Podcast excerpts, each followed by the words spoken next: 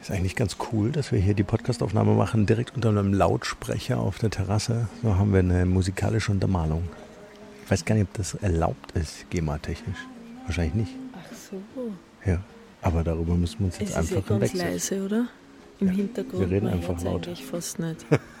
wir können nicht zu laut reden, weil es ist ja Nachmittag. Anna schläft gerade im Tragetuch. Wir schauen auf die Streifen in Kitzbühel. Ich bin ja total seit meiner Kindheit Skischau-Fan, nicht Skifahr-Fan, aber Skischau-Fan. Aber schon gefährlich, ja? Ja, voll. Aber das ist echt, das hat mich fasziniert als Kind schon, diese Abfahrt anzuschauen. Und es ist natürlich umso faszinierender, wenn man jetzt da so gechillt gegenüber sitzt und sich das Ganze im Sommer anschaut. und Sagt, naja, da schaut es gar nicht so gefährlich aus. Da würde ich noch nicht mal runterlaufen. Ja, da musst du Gewehr stellen. in, dir, in uns stellt sich alles Gewehr, da runter zu fahren. Aber ist ja auch eine schöne Überleitung zu unserem Thema, denn wir haben uns überlegt, ähm, was fehlt den Unternehmen eigentlich und was würden wir gerne äh, in Unternehmen beitragen. Und genauso wie diese Abfahrt hier eine Challenge ist für viele, für sehr viele, für fast alle, wahrscheinlich auch für die, die das professionell machen, ist es für ein Unternehmen natürlich auch eine gewisse Challenge, ähm, die äh, Mitarbeiter äh, im Unternehmen, wie soll ich das sagen, richtig zu betreuen, richtig zu führen, zu Ja, deren Bedürfnisse zu Genau, befriedigen. ja. Ne? Und zwar auf eine Weise, dass sie in der Lage sind, 100% auch fürs Unternehmen äh, einzustehen und zu arbeiten. Wir haben es hier bemerkt im Hotel Arosa. Äh, Toller Service, alle ausnahmslos total motiviert. als, als gehört ihnen das Unternehmen, Ja, dieses ja. Hotel. Unfassbar. Also ich weiß nicht, wie die das machen.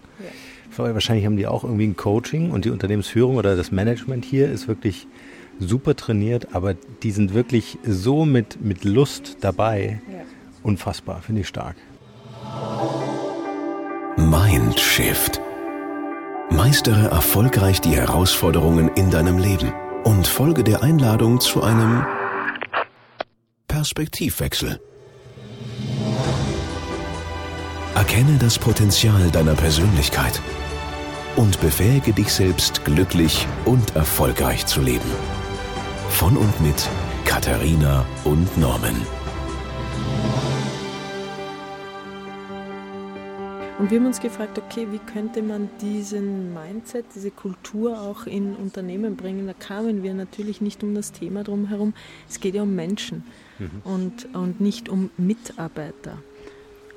Es geht um Menschen, die ihre Bedürfnisse haben, die ihre Geschichte haben, ihre Biografien, die auch ihre Tag ein, Tag aus Gedanken von zu Hause mitnehmen und dann an dem einen oder anderen Stelle eben nicht so effizient sein können dadurch auch.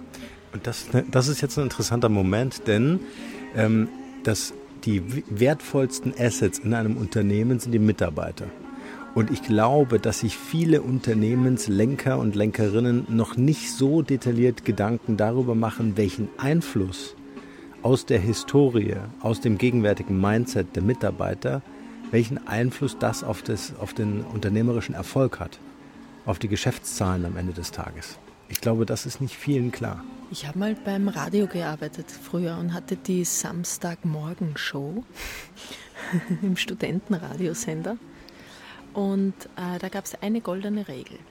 Wenn du eine Show hast, egal wie mies deine Woche war, egal wie furchtbar der Samstagmorgen war, egal wie viel du im Stau gesteckt bist, wie müde du bist, wie verkatert du bist, völlig gleichgültig, du musst 100% gute Laune haben, sobald dieses Mikro vor dir ist und dem Hörer das Gefühl geben, das ist der Tag, das ist der geilste Tag ever. So, jetzt frage ich dich, ähm, wie oft ist das möglich generell?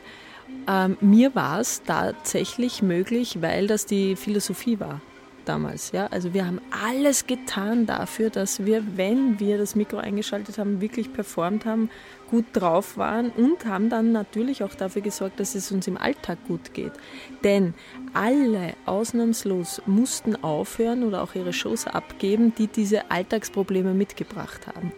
Jetzt im Unternehmen der Großteil, das merkt man sofort, ja, wie war das Wochenende eines Mitarbeiters, wenn der am Montag in der Früh bei der Tür reingeht. Das siehst du, mhm. das weißt du sofort. Dann frage ich mich, was hat der Mensch erlebt in seinem Leben generell, was da jetzt wieder alles hochkommt und wie kann er performen. Und je mehr ein Mensch erlebt hat in seiner Biografie, desto weniger kann er auch Leistung bringen und abrufen. Mhm. Und auf Dauer. Es gibt so viele, die am Burnout erkranken, weil sie vielleicht eine Zeit lang auf High Speed laufen, High Performen, aber irgendwann kommt der absolute Crash, weil es einfach nicht möglich ist, wenn man das Ganze überdeckelt sozusagen. Mhm. Und wir haben gedacht, wir hätten so Lust, mit Unternehmen zu arbeiten, und zu sagen, wir profilen die Mitarbeiter, wir schauen, was ist da passiert, wir bringen den Process ein, unsere Methode, die wirklich sehr, sehr, sehr schnell an die Ursache geht und auch an die Lösung und schauen, wie kann man die Mitarbeiter als Persönlichkeit, als Menschen aufbauen, ohne einen Deckel drauf zu geben und zu sagen, ihr müsst jetzt aber gut gelaunt sein. Oder ihr müsst jetzt kundenorientiert Und dabei, dabei geht es gar nicht so sehr darum, alles rauszuholen aus den Mitarbeitern. Also nur, dass da jetzt äh, auch so kein Missverständnis entsteht, sondern äh, dass es darum geht, habe ich denn wirklich in, in, dem Unternehmen, in dem ich arbeite, die Möglichkeit, meine Potenziale, meine Fähigkeiten, meine Talente wirklich einzubringen? Ja? Oder ähm, gibt es irgendwelche Engpässe, die das verhindern, die das blockieren? Und, und du hast mit The Process gerade angefangen, also den Deep Dive zu machen, wirklich in die Persönlichkeitsstruktur durch Profiling reinzugehen und zu schauen, ähm, äh, wie fühlt sich derjenige und was ist hier machbar, bis hin zu, können wir aus dieser Person einen Leuchtturm für das Unternehmen machen? Können wir eine Marke bauen? Können wir eine Persönlichkeitsmarke äh, bauen, die nach außen wie nach innen multipliziert? Ja, also einen echten Multiplikator für das Unternehmen, so wie wir das bei den Mitarbeitern hier im Arosa in, in, in Kitzbühel erleben. Unfassbar jeder einzelne Mitarbeiter multipliziert das Image. Ja, und dieses Wohlfühlen, wir werden natürlich wiederkommen, ist ja völlig klar, weil wir uns wohlfühlen.